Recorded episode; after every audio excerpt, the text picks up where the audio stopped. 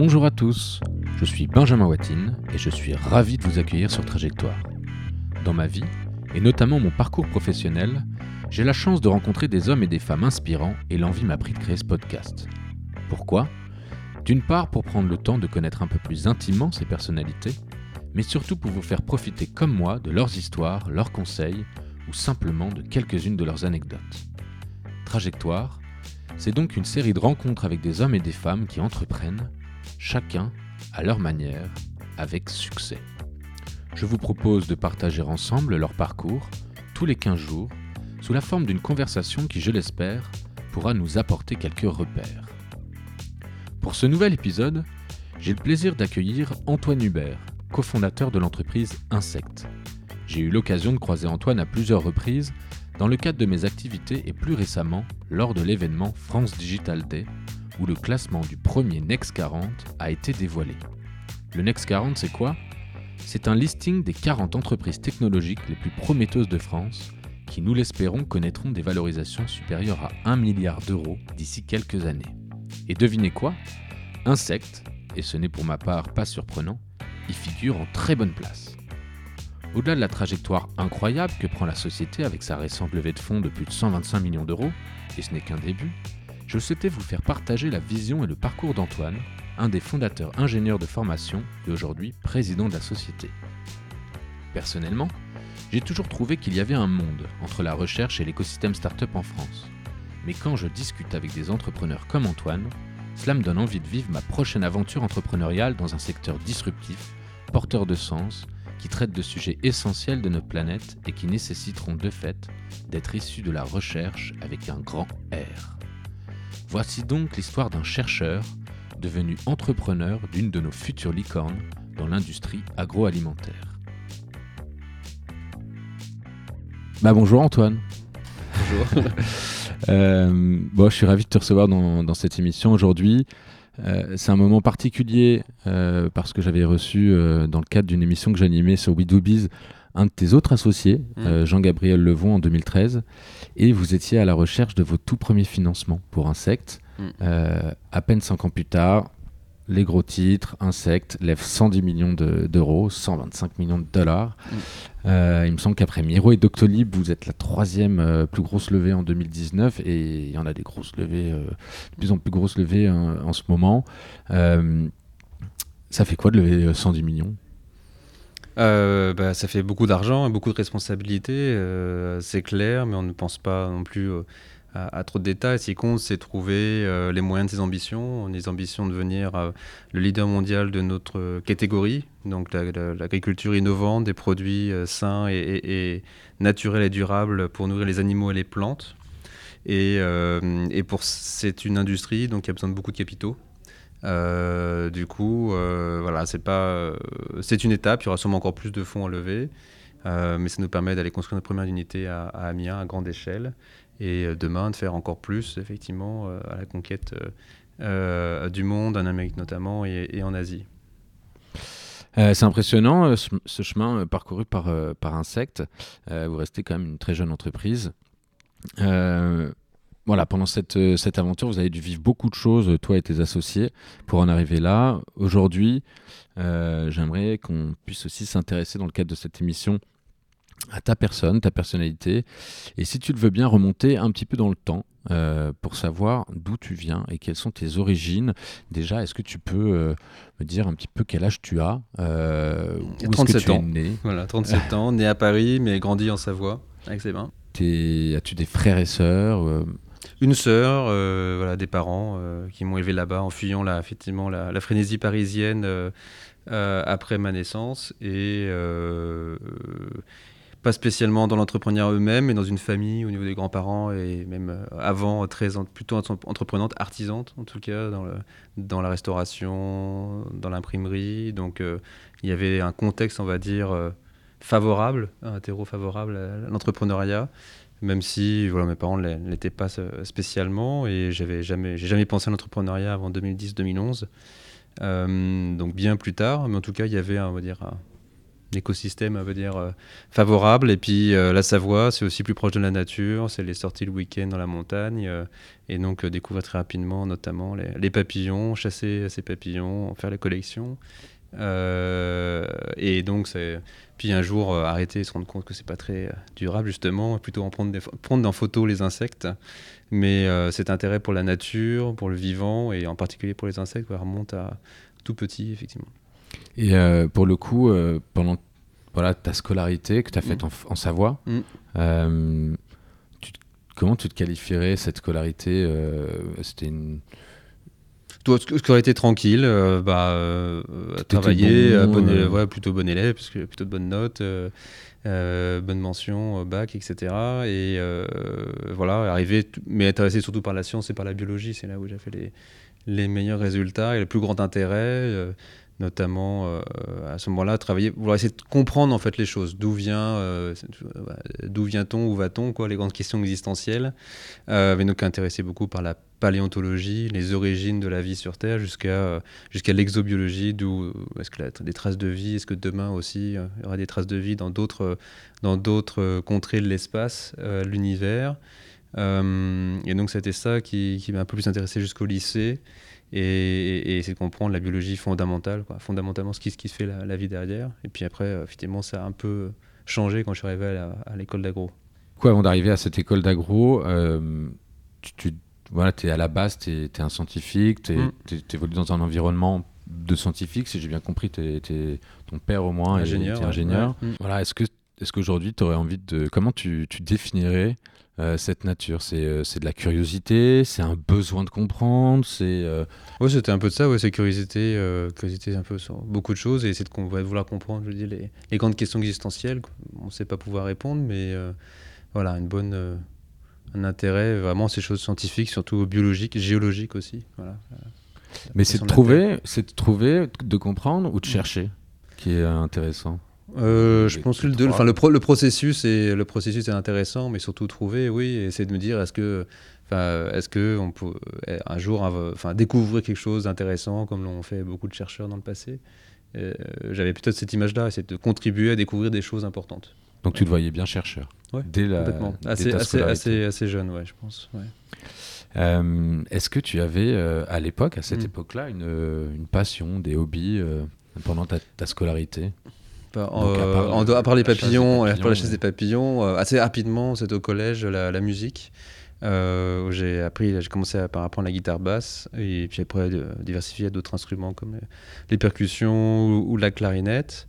Et, euh, et, je trouve que ça a été une super, finalement une super école en entrepreneuriat parce que ça t'apprend à jouer en groupe, à avoir un projet commun, à travailler ensemble, notamment quand on fait des compositions finalement à, voilà, à créer des choses nouvelles.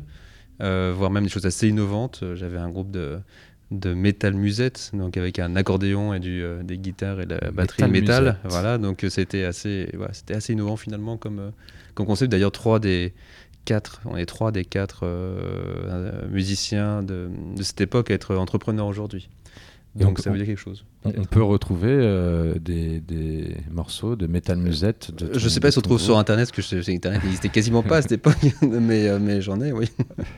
Euh, mais pas publiquement. peut-être qu'il y en a. Peut-être qu'il y en a. On a voilà, on a eu la chance d'avoir quelques beaux, beaux événements, comme une première partie de Noir Désir, devant quelques milliers de personnes. et je crois que ça, c'était bah, juste après les concours de l'agro, donc en 2002. Comment on se retrouve euh, à faire la première partie de Noir bon, c'était, c'était chez nous en Savoie, euh, Alex. Quoi. Donc il, y avait un, il y avait eu un tremplin, on avait été pris pour être le premier, le groupe local. En intro, de, il y avait Superbus, un groupe connu aussi à l'époque, euh, et, Noir Désir après. Donc vous faites le tremplin. on était pris en local parce qu'il n'y avait pas non plus pas, grand, beaucoup de groupes non plus. à cette époque-là, en tout cas, dans le rock, un peu, il n'y avait pas 36. Ça doit être une sacrée expérience. C'était une sacrée expérience, ouais. Et euh, vous avez pu rencontrer euh, toute l'équipe Oui, euh, tout à fait, discuter, découvrir des gens, voilà, intéressants, moins. voilà. Non, mais connaître aussi la vie de ce que c'est que la, vie de tournée. Après, on a fait d'autres concerts aussi importants, enfin pas aussi importants, mais devant des centaines ou 1000 ou 2000 personnes. Et c'était, je pense, que ça a été assez instructif dans ce groupe-là et dans d'autres aussi, notamment des très belles expériences en Martinique avec un groupe de de, musique traditionnelle martiniquaise, euh, avec des, euh, des euh, métropolitains, mais aussi des locaux, et des choses vachement intéressantes, ouais. Je dois comprendre aussi la culture martiniquaise, et donc des concerts vraiment aussi très sympas.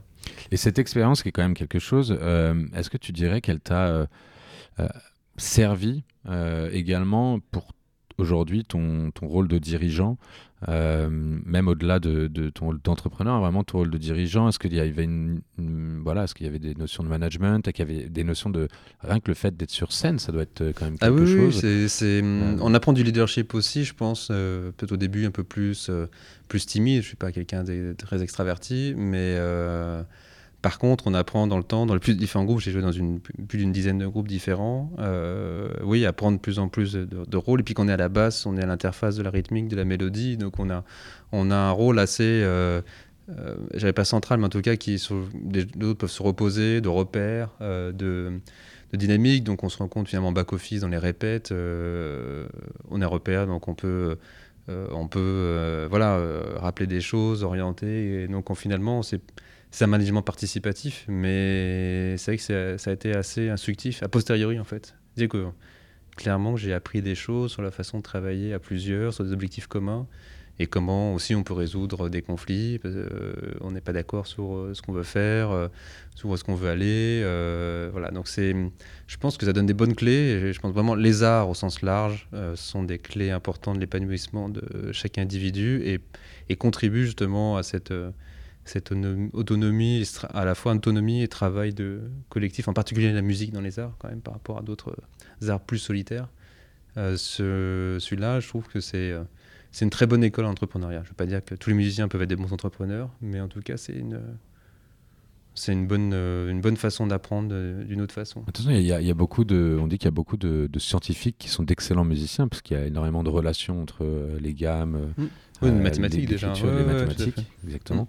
Euh, à un moment donné, tu t'es mm. pas demandé, euh, justement en sortant d'école, qui était à fond dans la musique, avec cette belle expérience de, première partie de Nordez, mais mm. également de tous tes autres concerts, euh, est-ce que bah, j'en ferais pas mon métier? Alors, pas à ce moment-là, parce que c'était là le début, l'entrée à l'agro en 2002, mais avant, au lycée, à un moment, je ne sais plus exactement quand, je me souviens, pendant quelques mois, réfléchir est-ce que je fais euh, la musique pour en vivre et la bio pour le plaisir, faire des fouilles euh, paléontologiques par exemple, euh, ou, ou je fais de la bio pour, le, en vivre et la musique pour le plaisir. Donc ça a été plutôt la deuxième voie qui a gagné, là, je pense, la voie de la raison, même si peut-être. Peut-être. oui, non, je sais, sais, même pas, parce que c'est vraiment une démarche personnelle. Je me suis rendu compte moi-même, c'était peut-être plus. Puis j'étais vraiment intéressé pour, euh, à ce moment-là, où je me dis, est-ce que je vais notamment dans la paléontologie Et finalement, c'est un, ami euh, à, moi, Aurélien, qui est devenu un, très beau chercheur à l'Institut de l'Homme ici à, à, Paris, à faire ces sujets de paléontologie qu'on avait en, commun. Euh, en tout cas, c'est le grand intérêt pour comprendre notre origine. Donc. voilà, pas de, pas de musique, finalement, pu en faire à côté, j'ai des super choses. J'espère retrouver un peu le temps pour en refaire un peu plus. Euh, mais j'avais, j'étais allé jusqu'à chercher des écoles, des formations musicales, etc. Donc, euh, oui. et, on t'a pas sollicité euh, dans l'entreprise pour créer un groupe d'entreprise non, je sais pas, ils n'osent pas, me demander. mais non, ce serait bête moi, sinon je pourrais le dire. On pourrait, on pourrait avoir une salle de répète et, monter un truc un jour. mais on a d'autres choses. on pourra dans, dans, du team building peut-être un jour. bon, c'est super. Pour le coup, tu te retrouves voilà, tu sors de cette scolarité, tu te retrouves euh, à, faire tes études d'ingénieur. Euh, euh, tu nous as expliqué, ou tu m'as expliqué un petit peu tout à l'heure, euh, l'étude d'ingénieur, c'était un peu la douche froide. Au, au, démarrage, en fait, c'est que vraiment, après voilà, le lycée, la prépa, vraiment plongé dans la biologie fondamentale, à comprendre les mécanismes des cellules jusqu'à le mécanisme de la, de, la, de la croûte terrestre en géologie. Donc très, très pointu à comprendre des choses, vraiment hyper intéressant. Je dis, bah, allez, continuer ça pour être dans cette voie de recherche et essayer de comprendre plus de choses et découvrir des nouvelles choses. Et finalement, finalement premier cours euh, à la grosse sur l'histoire de l'agriculture française sur les derniers siècles, ça a été assez hard comme, euh, comme mise en jambe. Euh, et puis, fil en aiguille, finalement, se dire, j'ai failli au début me dire, maintenant, je vais, je vais, je vais quitter là-haut, je vais aller à l'université de Rennes à côté, je vais retourner dans des trucs plus fondamentaux. Euh, plus recherche. Et puis finalement, c'est des parcours assez ouverts à l'agro. Euh, et euh, j'ai pu faire de la recherche, notamment en nutrition, comprendre mieux la biologie nos cellules. c'était assez, assez intéressant, mais c'est plutôt là que je me suis rendu compte que bah, c'était plutôt l'interface entre l'homme et son environnement, comment il façonne l'environnement via l'agriculture avant tout, mais aussi via l'industrie. Euh, et c'était plutôt voilà, repositionner finalement l'homme dans la relation de, avec la nature, où j'ai été intéressé avant tout à la nature seule, euh, mais en fait c'est ce qui compte, c'est son interface, que ce soit la nature exploitée par l'homme, parce que beaucoup de surfaces sont cultivées par l'homme, même dans des, dans des forêts euh, primaires ou quasi primaires, par des populations locales. Il y, a, il y, a, une utilisation pour orienter pour l'agriculture. Euh, jusqu'à voilà, des, espaces de conservation euh, qui sont faits par l'homme. Donc euh, c'est ce qui compte, voilà, nature, nature, culture, toujours un peu opposé, mais voilà, on a l'agro m'a permis de mieux, prendre le recul et dire finalement ce qui compte, c'est travailler pour l'homme et, et essayer de réduire son impact effectivement réduire son, son empreinte sur l'ensemble des écosystèmes et sur les différentes couches, que ce soit l'eau, l'air, le sol. Et, quand on rentre en, école d'ingé, euh, que ce soit en agro ou même le master que tu as réalisé mmh, après, mmh. et qu'on est justement, qu'on étudie euh, cet impact sur l'homme, euh, quand est-ce qu'on prend en considération, ou, peut-être que tu l'avais fait bien avant, hein, mais le constat que justement l'homme a un impact important sur la biodiversité, sur la nature, sur, avec ses modes d'agriculture tu l'as compris très vite. Euh, quelle est ta position un peu là-dessus? Oui, si, parce que j'avais l'intérêt pour la nature remontait à très très longtemps. Euh, je regardais depuis les reportages d'Alain Bougrain-Dubourg euh, tout, tout, enfin, gamin, et c'est pour ça que l'intérêt pour les insectes notamment à l'époque. Mais j'ai suivi différents en parcours, enfin, que ce soit des, des, bouquins, des documentaires, donc toujours été intéressé par l'impact de l'homme et plutôt au début dans une vision plus euh, dramatique, toujours être un peu touché toujours euh, émotionnellement par ces choses-là en disant qu'on va jamais y arriver et que il faudrait tout casser, euh, comme certaines pensées aujourd'hui d'écologie assez intégrale pour pas dire intégriste.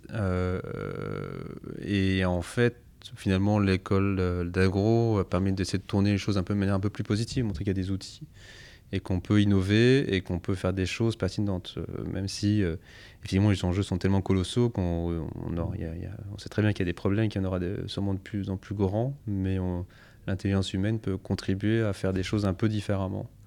Quand on se met justement un peu en tension et quand euh, on se sent pas tout seul et qu'on en voit d'autres, plein d'autres, donc euh, à l'agro et au sortir de l'agro, c'est là que je me suis, euh, que j'ai découvert c'est plein de réseaux euh, de personnes engagées en fait dans le monde associatif. Ouais. Est-ce que toi, tu es, quelqu'un d'engagé finalement? Tu te qualifierais comme quelqu'un d'engagé bah dans ce secteur, au-delà évidemment de, de l'impact que tu peux avoir aujourd'hui et demain avec ta société?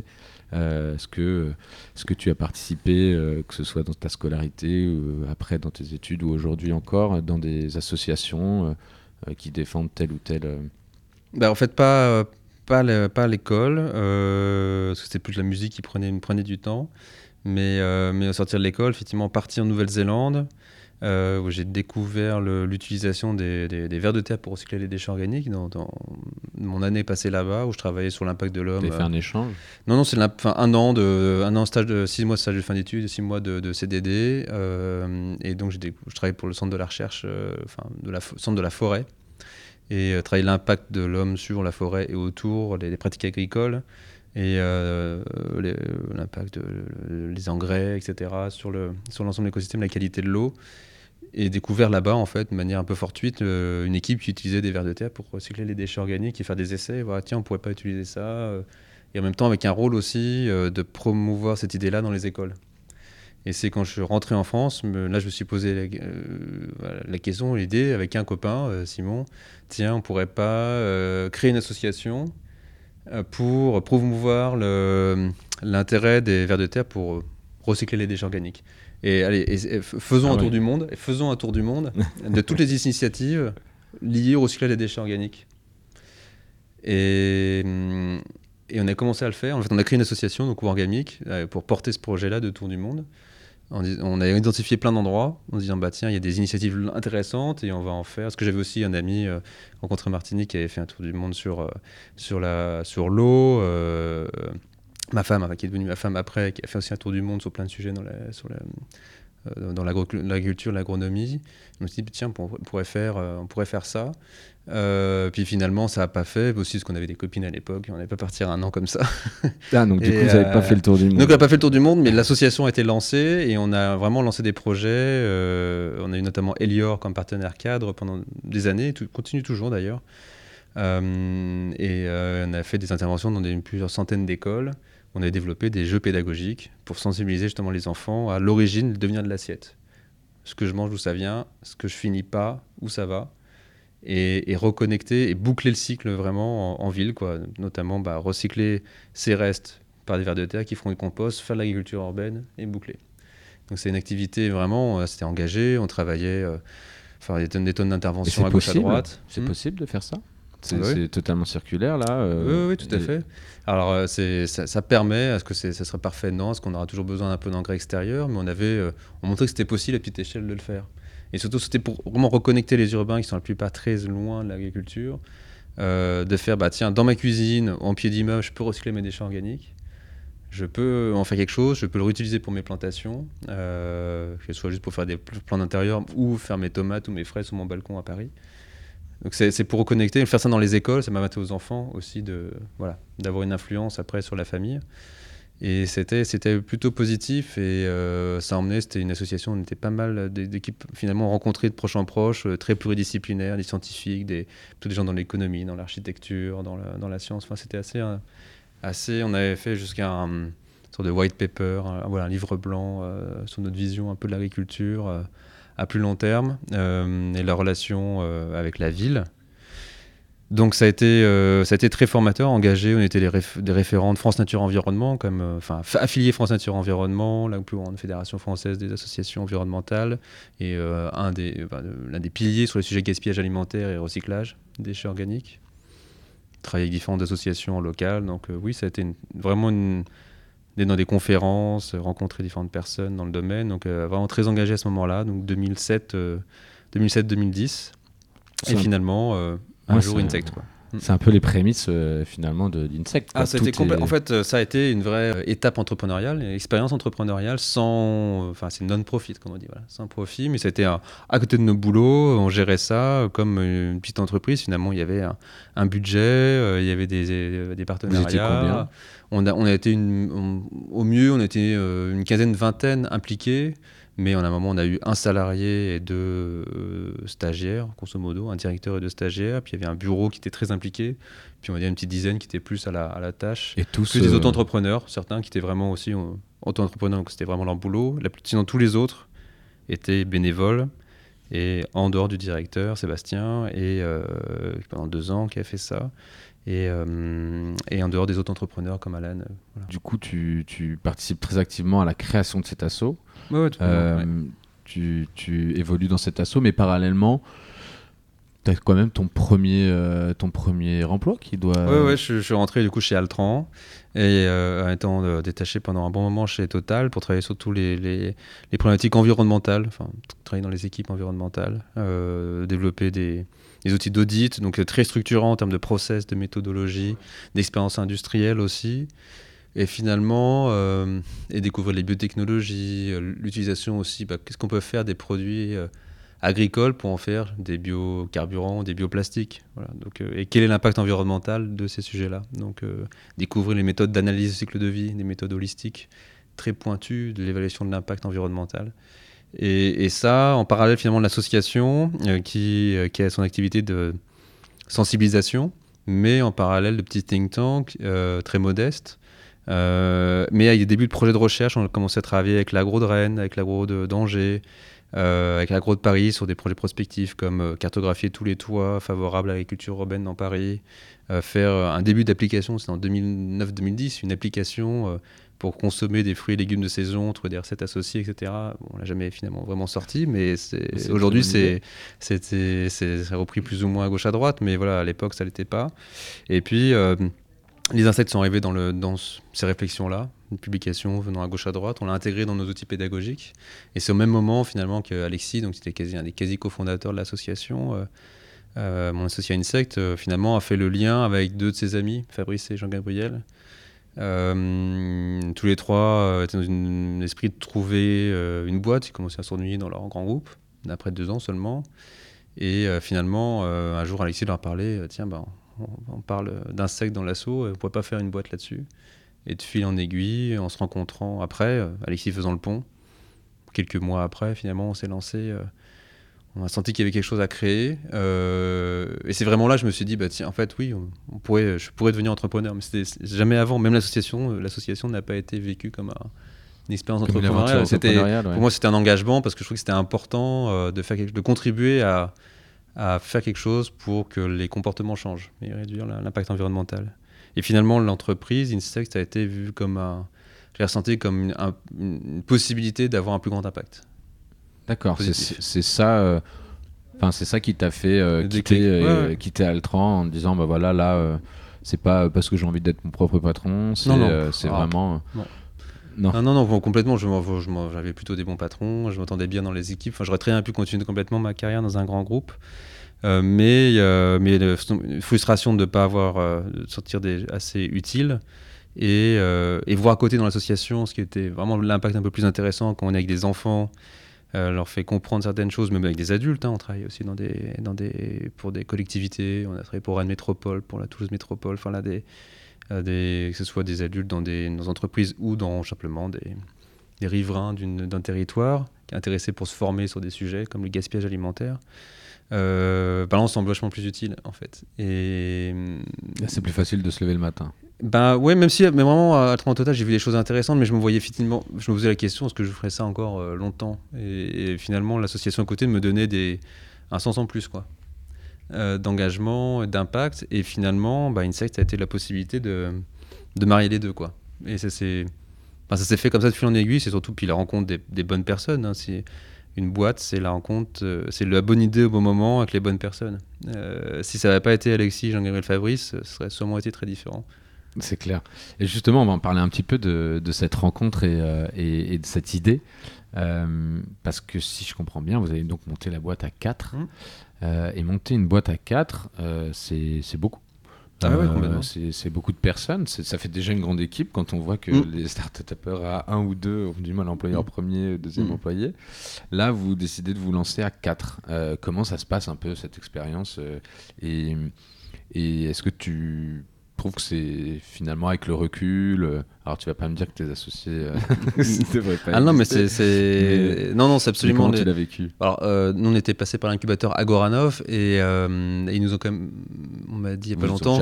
Il y, a, plus en. Non, déjà à l'époque, on nous disait 4, mais surtout 4 divisé en 4 par égal, etc. Ce qu'on a toujours voulu. on n'a rien changé là-dessus. D'accord. c'est con, vous allez vous taper dessus, etc. On a réussi finalement à mettre en place des processus. Euh, de décision ou à l'unanimité. Et, euh, euh, et si on n'était pas d'accord, c'est qu'on n'avait pas cette communication. Pourquoi on ne se comprenait pas Et il fallait aller jusqu'à converger, jusqu'à un, accord, ce qui était fait. parce que finalement, quand, on n'est pas d'accord sur un sujet, c'est souvent lié au fait qu'on n'a pas assez compris la position de l'autre, parce que l'autre n'a pas assez communiqué, on n'a pas voulu assez entendre. Donc prendre le temps, et on avait, on avait en dehors des, des réunions opérationnelles qu'on se faisait tout le temps, on est toujours dans la même pièce, à Goranov notamment, il y avait ces réunions euh, tous les deux, trois mois, voire plus fréquemment au début. Euh, plus sur est-ce qu'on est, euh, une sorte de gentleman agreement, est-ce qu'on est toujours bien dans ce qu'on fait Est-ce que le, rôle qu'on joue dans la boîte nous convient toujours Est-ce qu'on est toujours en accord avec les autres Est-ce qu'on est qu'on se sent bien dans, dans cette position-là Est-ce qu'on a envie d'évoluer Parce qu'avec le temps, la boîte évolue, la personne évolue. Donc ça, ça a été aussi des outils finalement un peu d'alignement qui ont été assez intéressants. Mais je veux dire, en statistique à Agoranov, euh, apparemment, ces deux, trois dernières années, il y a de plus en plus d'équipes à, 3, 4, 5 cofondateurs. Donc finalement, c'est peut-être de moins en moins une exception. C'était peut-être peut les prémices du. Peut-être du multi, euh, voilà, des multi-équipes. non, mais je pense que créer, quand, créer seul, moi je pense je comprends pas comment on peut créer seul une boîte, ça existe. Je, je, euh, admiratif des gens qui arrivent à faire cela. Enfin, quand on est consultant, plutôt à 40, 50 ans, gros savoir-faire, se dire je quitte ma boîte, je vais être consultant, ce que faire valoriser mon savoir-faire, ça je comprends, effectivement. Ouais, mais là c'est du conseil. Euh, c'est du conseil. Et, finalement, il y a d'ailleurs un, un, entrepreneur, euh, Altermando, euh, qui a fondé Altermando, Eric Tarika, avec qui j'ai fait beaucoup de marketing stratégique à, à, Total, sur justement les méthodes environnementales, qui finalement, quelqu'un qui a monté sa boîte et qui m'avait pas mal influencé, enfin finalement donné, enfin découvert ce que c'était dans ses bureaux, euh, préparer les réunions, euh, les outils avec lui. Ça a été un peu une, je pense, une influence sans le savoir. Euh, je le sens, oui, à influencer un peu au moment où même l'association s'était lancée. Donc il me fait des feedbacks là-dessus. Donc je pense que voilà, le, consultant, enfin le, métier, c'est, ça peut être assez logiquement fait tout seul, même si lui l'avait pas fait tout seul. Par contre, des sociétés technologiques hyper innovante, faire ça tout seul, bah finalement on est seul face à ses propres angoisses et se prendre seul les murs. Il y en a tellement possible dans le monde de l'industrie, de, de la deep tech. C'est tellement complexe que je vois pas comment on peut créer seul. Donc créer à plusieurs, ça me paraît absolument nécessaire, je dirais, en termes de, en termes de, conseils, entre guillemets. Euh, quand on se lance, qu'on a une idée, il faut absolument le faire à plusieurs dans ce domaine, dans ce secteur-là. Mais après, le plus important, c'est trouver les bonnes personnes. Là, il n'y a absolument pas de recette magique. Quoi. C'est ça se fait parce que finalement il y a un état d'esprit, il y a un feeling, et puis il y a des gens qui sont alignés sur euh, faisons-le maintenant, euh, qui se complètent bien. Idéalement, c'est pas avoir des clones, et on n'était pas des clones tous les quatre. On n'est pas quatre ingénieurs agro par exemple. Euh, on n'est pas, alors même si on est quatre hommes, ça aurait été mieux, on est plus diversifié. mais ou de cultures différentes, je veux dire, quatre hommes blancs, de, français, peut-être qu'un peu plus de diversité aurait peut-être pu être utile, mais mais au final, on était quand même dans des parcours très différents, des personnalités très différentes, mais tous alignés vers la euh, même ambition déjà. Déjà, je pense d'avoir l'ambition de devenir leader mondial, ça, euh, ça donne une orientation très forte. Quoi. Mais ça, on n'a pas de, on a, on a pas de tabou, pas de, quoi, pas de limite. moi, c'était après peut-être pour des raisons différentes chacun, mais en tout cas, grosso modo, quand même tous pour contribuer voilà, un, un, impact environnemental significatif. C'est pas en faisant une petite installation entre guillemets un jour, on se disait dans le futur, une ferme, euh, voilà, on en fait une, ça va être bien, on aura fini. Non, ce qui compte, c'est euh, de faire ça, mais euh, un peu partout dans le monde. Et c'est en faisant un peu partout dans le monde, gros effet de masse, donc effet environnemental important. Mais depuis le début, à 4, vous partagez cette vision? Oui, ouais, de, le faire ça, de, de, développer. Au-delà du site d'Amiens qu'on va enfin la construire là dans pas longtemps, bah, c'est faire ça un peu partout dans le monde. D'accord, donc vous vous rencontrez, voilà, alignement d'étoiles. Mm. Vous, euh, Mais les, alignements, le hasard se crée quoi C'est parce que tout, euh, finalement, tout ce qu'on a fait avec Wargaming, avec Alexis, qu'on a travaillé comme des années ensemble, un état d'esprit pas hyper partagé, hyper euh, aligné, à des amis finalement qui connaissaient aussi bien depuis longtemps, donc finalement c'était pas non plus des inconnus, qui partageaient quand même des valeurs communes. sur des sujets d'intérêt. Enfin, voilà, c'est en allant dans des conférences, en rencontrant des gens, dans des, dans des cercles qui vous intéressent, que après les, on crée un peu, on force le hasard, quoi. Oui, tu fais partie de ceux qui pensent que c'est voilà, c'est pas euh, le hasard. Euh, fait, pas bien forcément bien les choses. Non, tu as dû forcer, as forcé il faut aligner les planètes. Euh, donc après cet alignement de, planètes, euh, pour le coup, voilà, vous lancez la société en 2011, je crois, et, à ce moment-là, bah voilà, vous êtes vous êtes quatre quatre nouveaux associés, apparemment à part égale. Et, qu'est-ce qui se passe là? On commence par faire quoi euh, euh, quand, on, quand on se lance? Quand même, c'est un, un, marché industriel, euh, insecte. comme tu l'as dit en, introduction, c'est assez capital incentive. dire que ça demande vraiment des besoins importants et, et que mm. ça continuera de demander des besoins importants si on veut grossir. Euh, bon, bah voilà, là on n'est pas euh, dans le monde où il y a un développeur qui peut t'aider et créer une superbe plateforme. super plateforme. Euh, mm. Là, faut, faut de la ressource, faut, des, faut, mm. faut, faut, de l'actif, faut, faut, des murs. Mm. Comment vous préparez les choses Comment vous voyez les choses Et qu'est-ce qui a, été le, le, le tournant, qui, ou enfin, le premier, on va dire, la première pierre qui vous a dit tiens, on est quand même dans la bonne direction? Bah déjà, on est, on est devenu des, bêtes à concours, c'est-à-dire y a postulé à plein de concours euh, pour tester l'idée en 2011, 2011, 2012, 2011 ouais, surtout.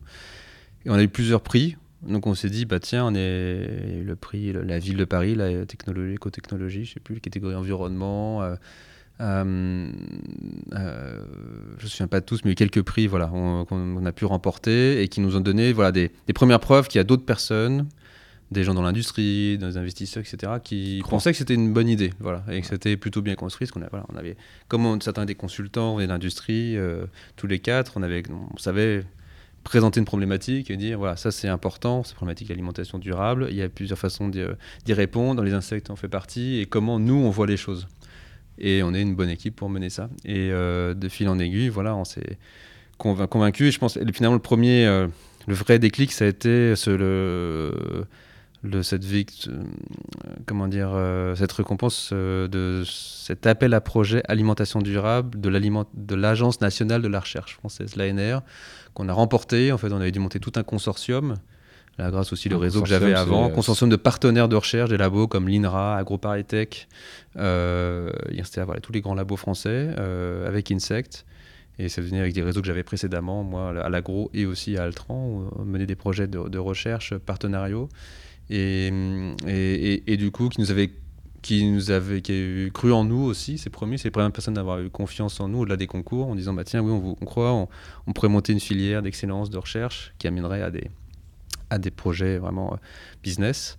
Et euh, je me souviens bien, finalement, le coordinateur du projet, l'AgroParisTech, m'appelait. Euh, on était sur la route des vacances avec ma femme. Et ça devait être premier trimestre ou deuxième trimestre 2012, je sais plus, en disant voilà, euh, euh, c'est bon, on a gagné le projet. L'ANR nous a remis, euh, enfin, c'est un peu plus d'un million de, de, financement. Donc ça a été un immense soulagement, je me souviens très bien. et sur ce soupir, là, parce qu'après après une année très intense, 2011, c'était c'était finalement, euh, j'ai tout à l'heure, Wargamic, euh, mener la transition, la spin-off d'Insect, mais aussi une autre boîte qui avait été spin-offée, Organeo, dans la gestion le conseil de la gestion des déchets organiques, plus la fin d'Altran, enfin tout ensemble a été particulièrement éprouvant à gérer cette transition.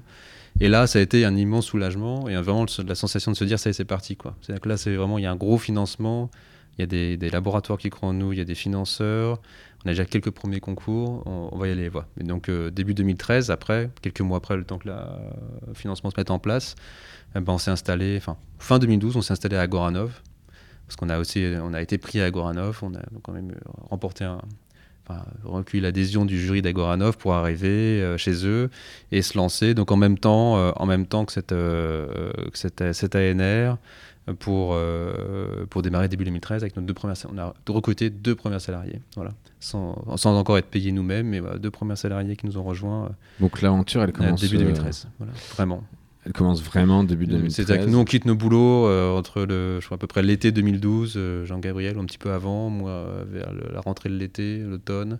Fabrice Alexis fin 2012 début 2013 et deux premiers salariés donc sur les sur les concours qu'on a pu remporter sur l'aide, le prêt d'honneur de la région, euh, Scientipol, euh, Wilco, je crois, aujourd'hui, euh, qui a été très utile, effectivement, pour démarrer, avoir un peu plus de, un peu plus de sous, payer ses premiers salaires, ses premiers stagiaires, et faire la preuve de concept en 2013, en fait, à toute petite échelle, où à Goranov, une étude de marché, une étude de brevet, et, et, obtenir la première levée de fonds en début 2014. Là, on est, on est toujours au stade de la recherche pure et dure. Là, oui, oui complètement. C'est très fondamental du marché quand même, en disant bah tiens, euh, plus concrètement, ok, l'alimentation animale c'est important. On parlait de l'alimentation humaine encore à ce moment-là, on était un peu pas très sûr, mais on se disait allez, quand même l'alimentation animale c'est plus intéressant, faire des premières études de marché, aussi la chimie verte à partir des insectes, et des molécules pour faire de nouveaux matériaux, intéressant aussi. Donc on a centré finalement notre euh, centré finalement différentes applications à partir de différents insectes et, et, on s'est et aussi euh, très bon aussi souvenir une anecdote dans, dans ce roadshow là donc, euh, qui a amené à 2014. On a levé auprès de Demeter et Mertec, de fonds qui ont fusionné depuis, euh, assez clés en France euh, dans le capital risque.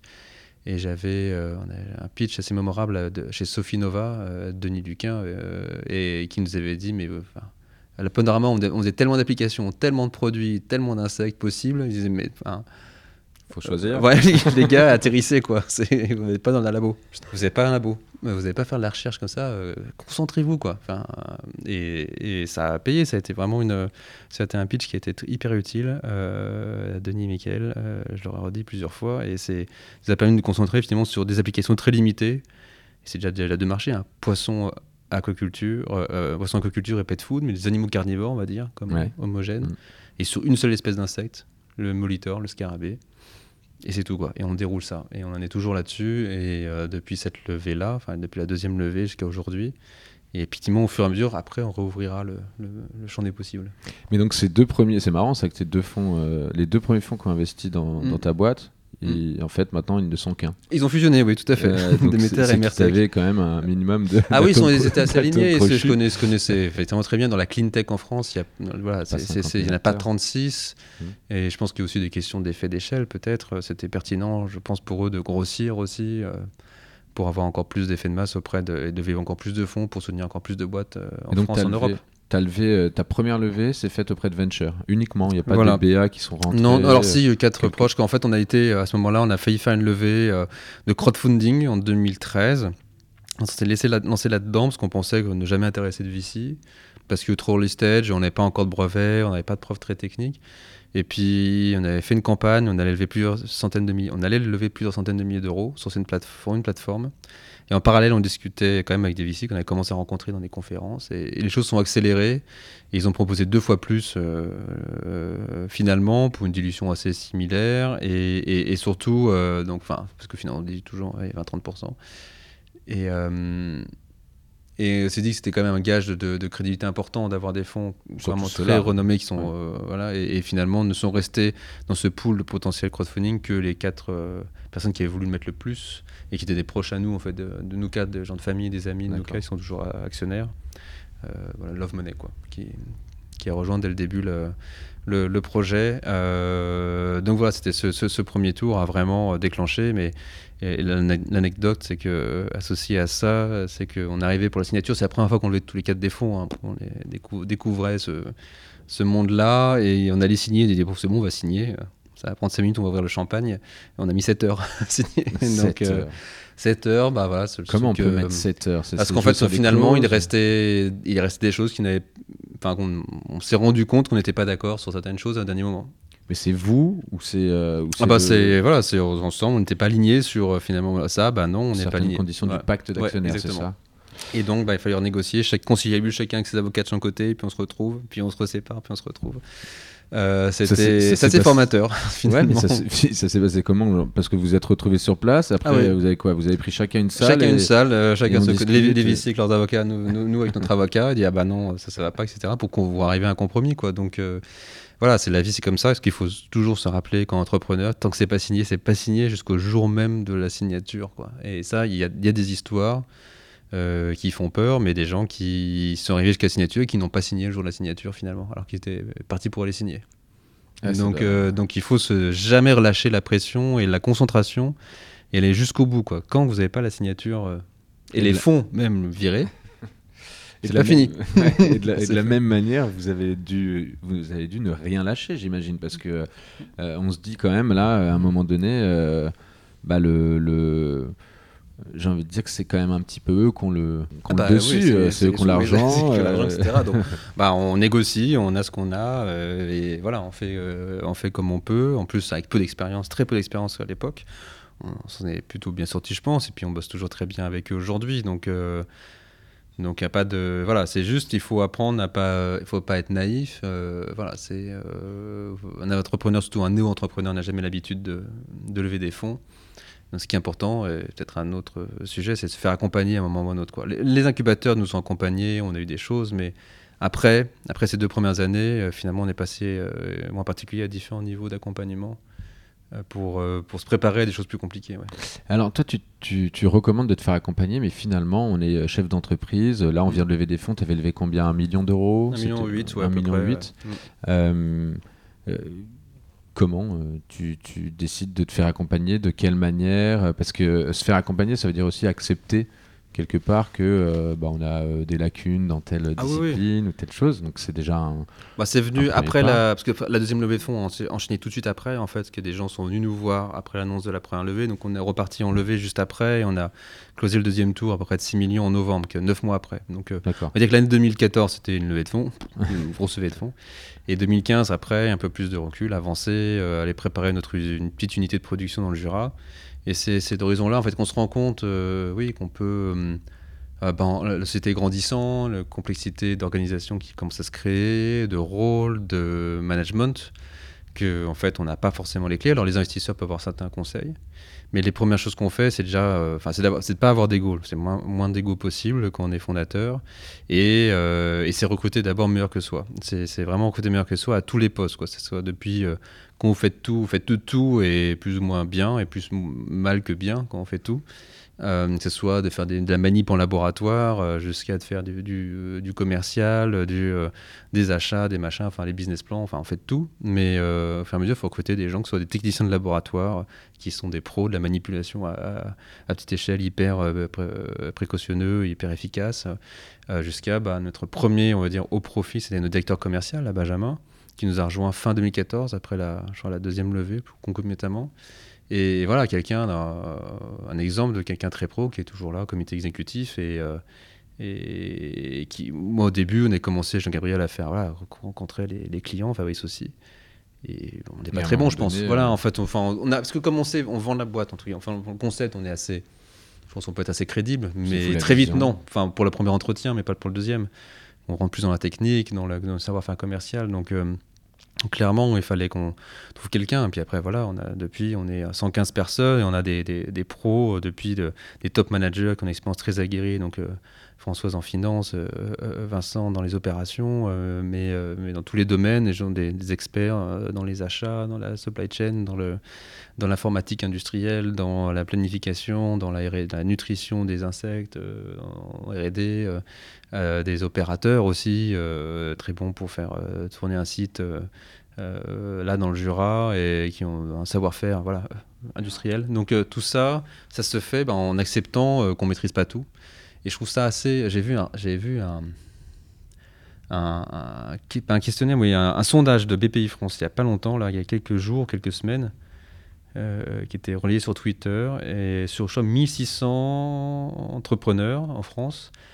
Sur quoi vous passez votre temps Et plus de deux tiers de leur temps en moyenne, donc étaient passés à des sujets opérationnels. Et donc un petit quart à peu près sur le management, un petit quart sur la stratégie.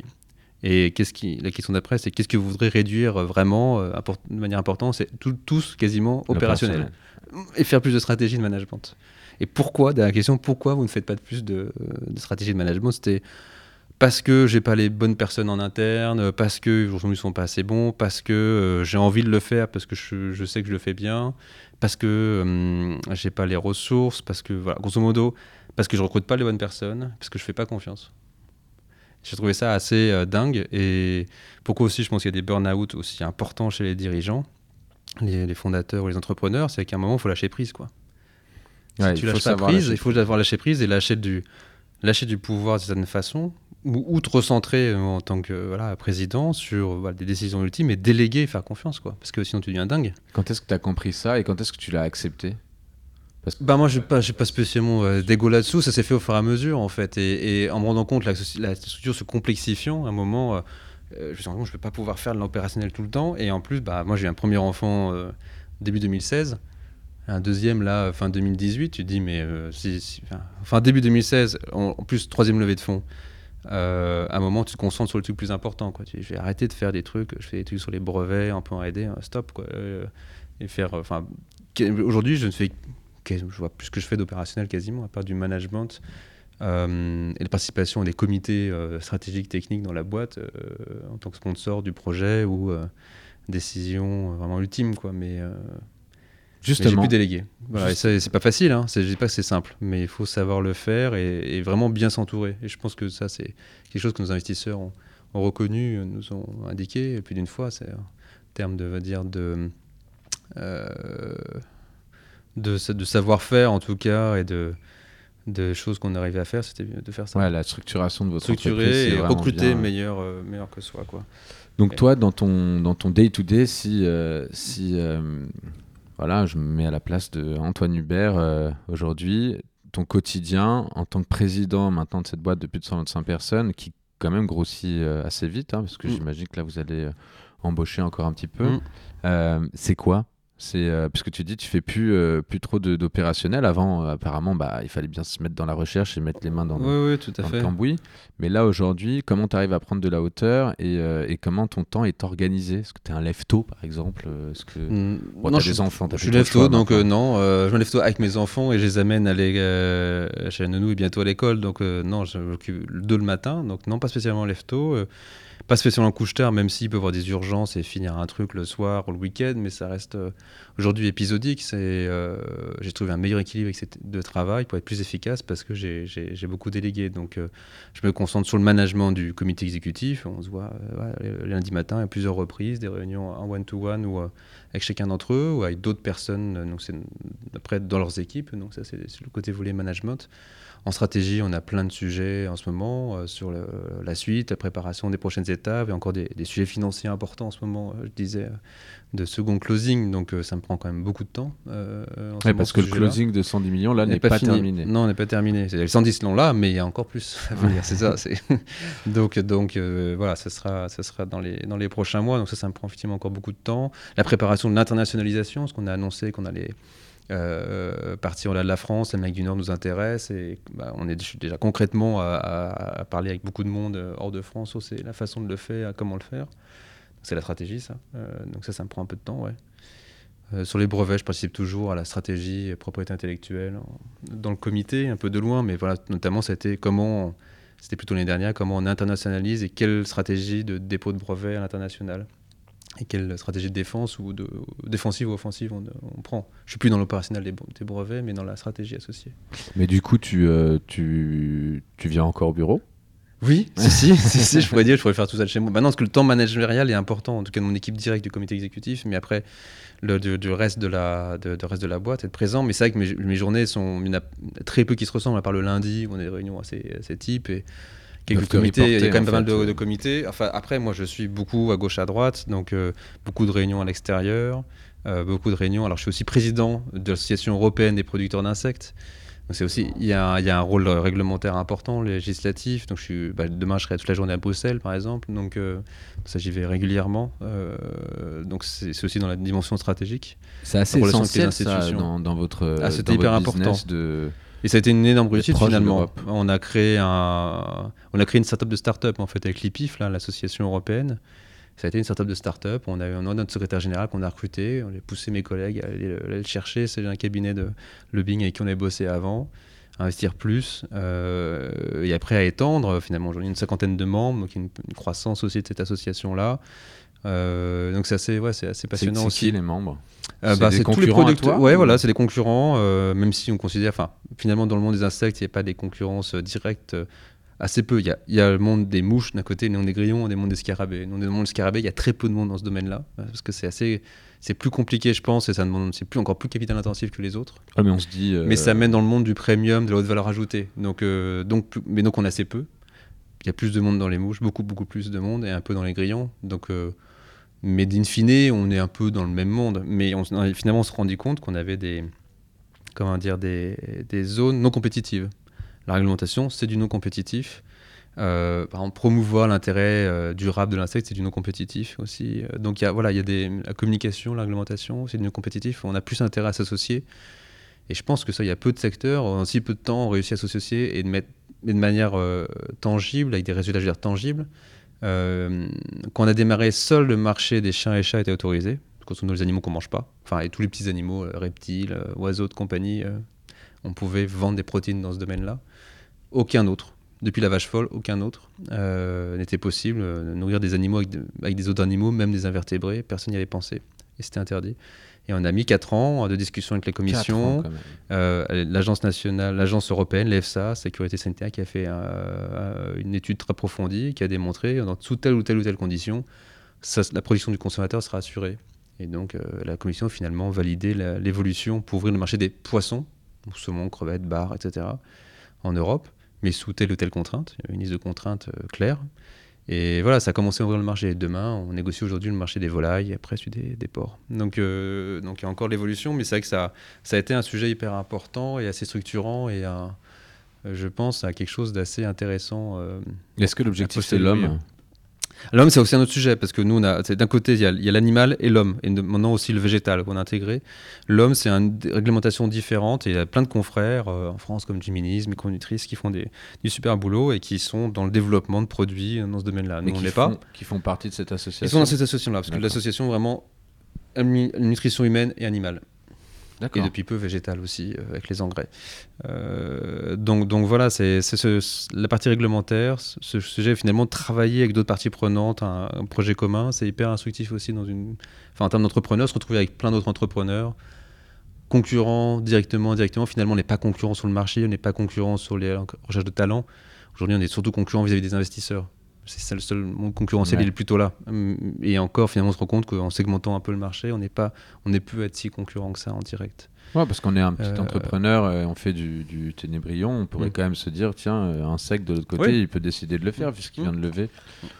Aujourd'hui, en plus, c'est même pas une bah vous, vous, vous, attaquez au scarabée, mais il n'est pas dit que demain vous ne fassiez pas du ver de terre ou autre chose, non? Oui, oui, on pourrait faire de, enfin, on fait le moniteur, on pourrait faire d'autres scarabées, on pourrait faire d'autres insectes un jour ou l'autre, oui, tout à fait. Comme l'avait dit euh, à ce pitch de Sophie Noma, euh, on avait une quinzaine d'espèces présentées et il a dit euh, les cas atterrissaient. Donc peut-être qu'un jour, oui, on, a dans l'idée de faire d'autres espèces d'insectes, mais on s'est positionné sur le haut de gamme, le premium, et on a trouvé cet insecte-là était le seul à pouvoir nous le permettre pour avoir des bénéfices santé, des bénéfices nutritionnels très forts pour les plantes et les animaux. C'est un positionnement unique que personne n'a aujourd'hui dans le, dans le secteur, à la fois pour le choix de l'espèce et les technologies qu'on a développées.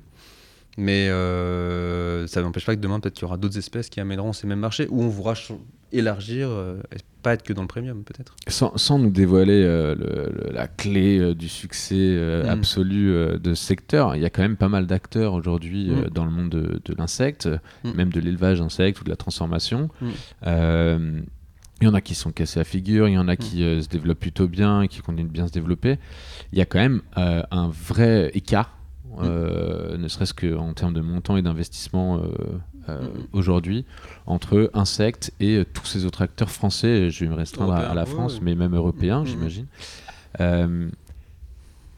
Qu'est-ce qui a fait, selon toi, que vous, vous, pouvez lever 100 millions, enfin 100 millions et plus, mm. et, et, que d'autres acteurs euh, bah, doivent rester à 2, 1, 2, 3, peut-être 5 millions. Je sais pas euh, vraiment, je connais plus pas de 10, parfaitement. On a enlevé plus de 10 millions aussi en France, mais, mais, en tout cas, parce que déjà. Ce décalage en fait. Le enfin, ça a été, le, le, le, choix de l'espèce a quand même fait une différence. On est très très peu, comme tu disais, il y a eu un exemple malheureux euh, en France de cette espèce-là aussi qui n'a pas, qui a fermé, qui est du scarabée aussi. mais, mais finalement, il y a assez peu parce que c'est plus compliqué à élever. Et donc, en fait, il y a une barrière à l'entrée plus élevée. Nous, on a 25 brevets aussi qui soulignent l'investissement, la technologie qui est derrière, quand même très élevée. Alors, par exemple, dans la mouche, il y a très peu de barrières à l'entrée, il y a très peu de brevets dans le domaine. C'est plus low-tech, on va dire, et small scale. Donc, plus ouvrable. C'est un insecte qui grandit plus vite. Donc, il y a, plein d'intérêts. Donc, il y a des centaines et centaines de boîtes, dont plein en France, mais dans plein d'autres pays, qui sont sur ce, cet insecte-là. Nous, on a pris quelque chose de plus compliqué qui prend euh, plus de temps à grandir qui, et qui demande donc euh, un système plus complexe et donc faire des, plus d'économies d'échelle, donc faire un plus gros site, donc de facto plus d'investissement. Mais le fait d'avoir ce positionnement-là euh, assez unique, parce que très breveté, parce qu'un savoir-faire très particulier, et parce qu'une une proposition de valeur et une proposition de valeur unique auprès des clients, qui encore une fois le bénéfice santé et nutritionnel, hein, quand des, des, des, des, crevettes ont 40% de moins de mortalité, hein, des trucs qui grandissent à 35% plus vite, par rapport aux meilleurs déjà ingrédients du marché. Enfin, c'est game changer, comme on dit en mauvais franglais, pour les, pour les clients. Quoi. Et ça, on est les seuls à l'apporter. Et ça, parce que vous avez testé les Parce qu'on a testé plein de choses, parce qu'on a testé plein d'espèces d'insectes au début. On s'est rendu compte que le scarabée, c'était celui qui apportait le, plus de bénéfices. Et à la fois en termes de technique d'élevage, euh, en termes de productivité. Euh, même s'il grandissait moins vite, finalement, on arrivait in fine en se positionnement dans les, dans les plus hauts euh, marchés parce qu'on pouvait le permettre grâce à la biologie de l'insecte être plus dans, les, dans le premium. Derrière, c'est des prix élevés de, vente. Euh, une très grosse euh, échelle permet donc des prix, enfin de faire des bonnes économies d'échelle et in fine d'avoir une marge très importante. Et aujourd'hui, le, la R&D, ça reste quelque chose d'essentiel, ah, j'imagine, dans le... oui, bien sûr. donc à Evry, on a toujours un, centre de recherche assez pointu. Je pense qu'on est en avance sur beaucoup de sujets, comme la compréhension de la nutrition de notre insecte, et ce qui permet de réduire considérablement les coûts d'opération. des savoir-faire... Euh, des savoir-faire dans les techniques d'extraction aussi, des, savoir-faire dans euh, l'application de nos produits chez nos clients. Et donc, on a les brevets qui portent surtout sur les technologies, sur les produits et les applications. Et donc, c'est assez transverse et ça montre voilà, toutes les équipes. Et on continue à développer de nouveaux produits, à développer des nouveaux procédés et des savoir-faire plus pointus, notamment en nutrition ou en santé, demain en génétique aussi des insectes, de notre insecte. Ouais, donc vous avez une vraie euh, approche euh, brevet. Mm. Euh, très très importante, mais peut-être plus importante que beaucoup d'acteurs de, d'acteurs de l'industrie. Je crois qu'on est dans le top 10 des, jeunes, des boîtes les, un peu plus jeunes, on va dire. En France, on était dans un classement, je crois, ou top 15, je sais plus, des, des, des plus grands déposants de brevets en France. Or, CAC 40 et grands groupes, etc. Donc, donc ça souligne que voilà, on a, la, la, propriété intellectuelle est importante et on ne fait pas, on pas n'importe quoi. On n'a pas une idée, on fait un, un, draft en trois pages. En plus, on a tout un comité brevet avec des parties externes, rédacteurs, euh, avocats, euh, euh, cartographie, cartographes, on dire, de panorama de brevet, avec qui on travaille et on, avance et on prend du temps à déposer chaque brevet. Donc, sont finement pesés pour avoir le plus d'impact possible. Donc en tout cas, ça y est, maintenant, on mange des poissons qui mangent de la farine, c'est de la farine. Tout juste. Euh, surtout, on mange des, si vous avez des chiens et des chats, vous pouvez trouver des produits sur le marché qui utilisent nos insectes. Les poissons, ça commence tout juste, c'est plus gros, ça prend plus de temps et ça arrive sur le marché. Mm. Et des chiens et chats, oui. Des chiens et chats d'ores et déjà, et, mm, mm. demain. Euh, des poissons et après-demain des poulets et des cochons. Euh, c'est exceptionnel et, et, et, en, et en même temps, ça paraît tellement logique. Oui, oui, mais c'est parfois les solutions les plus simples sont les meilleures. Mais, mais oui. L'exécution est la, la, plus, la chose la plus compliquée, in fine. Bien exécutée. Avoir une bonne idée, c'est une chose. Ce que je voyais là justement dans des se faire accompagner euh, une coach aussi ou un autre cabinet d'accompagnement en, là en RH de comité exécutif nous, nous soulignait la comment dire la, une citation du fondateur d'Airbnb qui disait finalement quand tu es entrepreneur quand tu commences es, euh, je sais plus ce qu'il disait les hommes de sport je, je sais sûrement pas sport là mais tu es footballeur amateur et tu veux devenir footballeur professionnel euh, en deux ans, quoi. Très dur. Et puis à un moment, tu as passé de footballeur professionnel à euh, genre de tennis professionnel. C'est qu'en fait, dans la, dans la, quand tu crées une boîte et l'amener à un certain point et ensuite la gérer exécuter euh, pour la suite, c'est plus du tout, c'est même plus le même job. Ouais, c'est ce qui t'est arrivé là. Et ce que je, ce qui est en train de faire, la, voilà, la transition est, faite depuis un an et quelques et, continue, mais oui, c'est exactement ça. Ouais. Bon, l'émission va, va, toucher à sa fin. Euh, mm. À côté d'insectes, euh, pour le coup, euh, mm. tu fais pas mal de, mentoring. Est-ce que tu en fais pas mal? Mais j'ai cru voir que bah voilà, tu avais accompagné quelques, puisqu'on s'est croisés, mm. par exemple pour la société AgriLoops, mais, mais pas que. j'ai aussi vu sur ton profil LinkedIn que tu étais devenu administrateur d'une coopérative. Euh, ou d'une société, je sais pas. Euh. Non, c'est oui, non, c'est en fait c'est la, la femme digitale. Vitagora aussi. Ah, Vitagora, ça l'est plus, je l'ai été. Normalement, ça doit être. Euh, c'est fini, c'était un, pôle de compétitivité. Je suis encore aussi, encore plus très longtemps, mais administrateur de l'école d'agronomie de Rennes. Et, et, mais surtout, oui, administrateur de la France, de la ferme digitale, les startups, ouais. Nactec en France. Euh, tout ça pour, lui, prend pas beaucoup de temps. Hein. Euh, par contre, finalement, Agriloop, c'est aussi euh, voilà, un résultat de, aussi d'une rencontre de Jérémy Romain et puis de travaux qu'on avait fait dans Wargamic aussi. Donc c'est assez particulier. Quoi. Je fais du mentoring aujourd'hui, j'en ai pas vraiment le temps. On m'a proposé différentes choses très intéressantes vraiment dans le domaine de l'impact. Mais aujourd'hui, mais j'arriverai pas à me. voilà, j'ai, justement, j'ai une transition que, qui continue, à avoir une, une, une, structure résiliente quoi, qui fonctionne. Euh, où je suis utile au bon niveau, mais je ne suis pas utile à tous les niveaux. Euh, pour à, continuer à avancer avec une vision. Voilà, j'ai plein de choses que j'aimerais euh, faire dans la société par la suite en termes de, de marché, de business model. mais c'est à faire étape par étape et continuer à recruter les bonnes personnes. Quand on est en plein recrutement encore de trois personnes assez clés là en ce moment, il faut, voilà, il faut prendre le temps de bien recruter. De, de, bien se faire accompagner et, et, voilà donc du mentor voilà, c'est particulier je suis encore effectivement au bord d'Organeo Agrilous mais c'est des boîtes qu'on a co-créé. Donc euh, on est de... c'est normal d'être encore proche. Mais euh, pour la suite, j'aimerais bien un jour. Mais ouais, justement, qu'est-ce qu'on peut te souhaiter et, euh, et, finalement, où est-ce que tu te vois dans 10 ans, à titre personnel comme à titre professionnel? Bah, 10 ans déjà, mes enfants auront plus de 10 ans. il y aura d'autres ans. La préadolescence qui arrivera, ça va, être, quelque chose, je pense. Euh, donc voilà, déjà avoir toujours une vie de famille équilibrée avec ma femme et mes enfants, je pense que ça, c'est la clé. Euh, et du coup, d'avoir. moi, je vois toujours dans Insect, hein, sauf si mes actionnaires n'ont plus envie que j'y sois. Mais, et sauf si peut-être qu'un jour je m'ennuierai, peut-être. Peut-être qu'à un moment, ça sera trop. Euh, trop bah, ça, entre guillemets, une routine industrielle. Mais j'y crois. Vu les ambitions qu'on a, je vois pas comment on pourrait être dans une routine, même dans 10 ans. Quoi. Je vois pas comment, vu tous les, sujets de, création de nouveaux marchés, déjà dans l'absolu, au-delà du poisson, la volaille, le porc, euh, peut-être l'alimentation humaine, un jour, si vraiment ça devient un marché peut-être dans d'autres applications, peut-être d'autres espèces d'insectes, dans d'autres pays. Il y a des idées de folie euh, justement sur l'insecte. Là, j'ai entendu dire qu'il y en a qui peuvent peut-être demain manger nos déchets les plus. Euh, il y en a qui mangent des plastiques. Ils ont testé en Chine du polystyrène, effectivement. Bon, après, tu peux pas en faire. En réglementation, tu peux pas.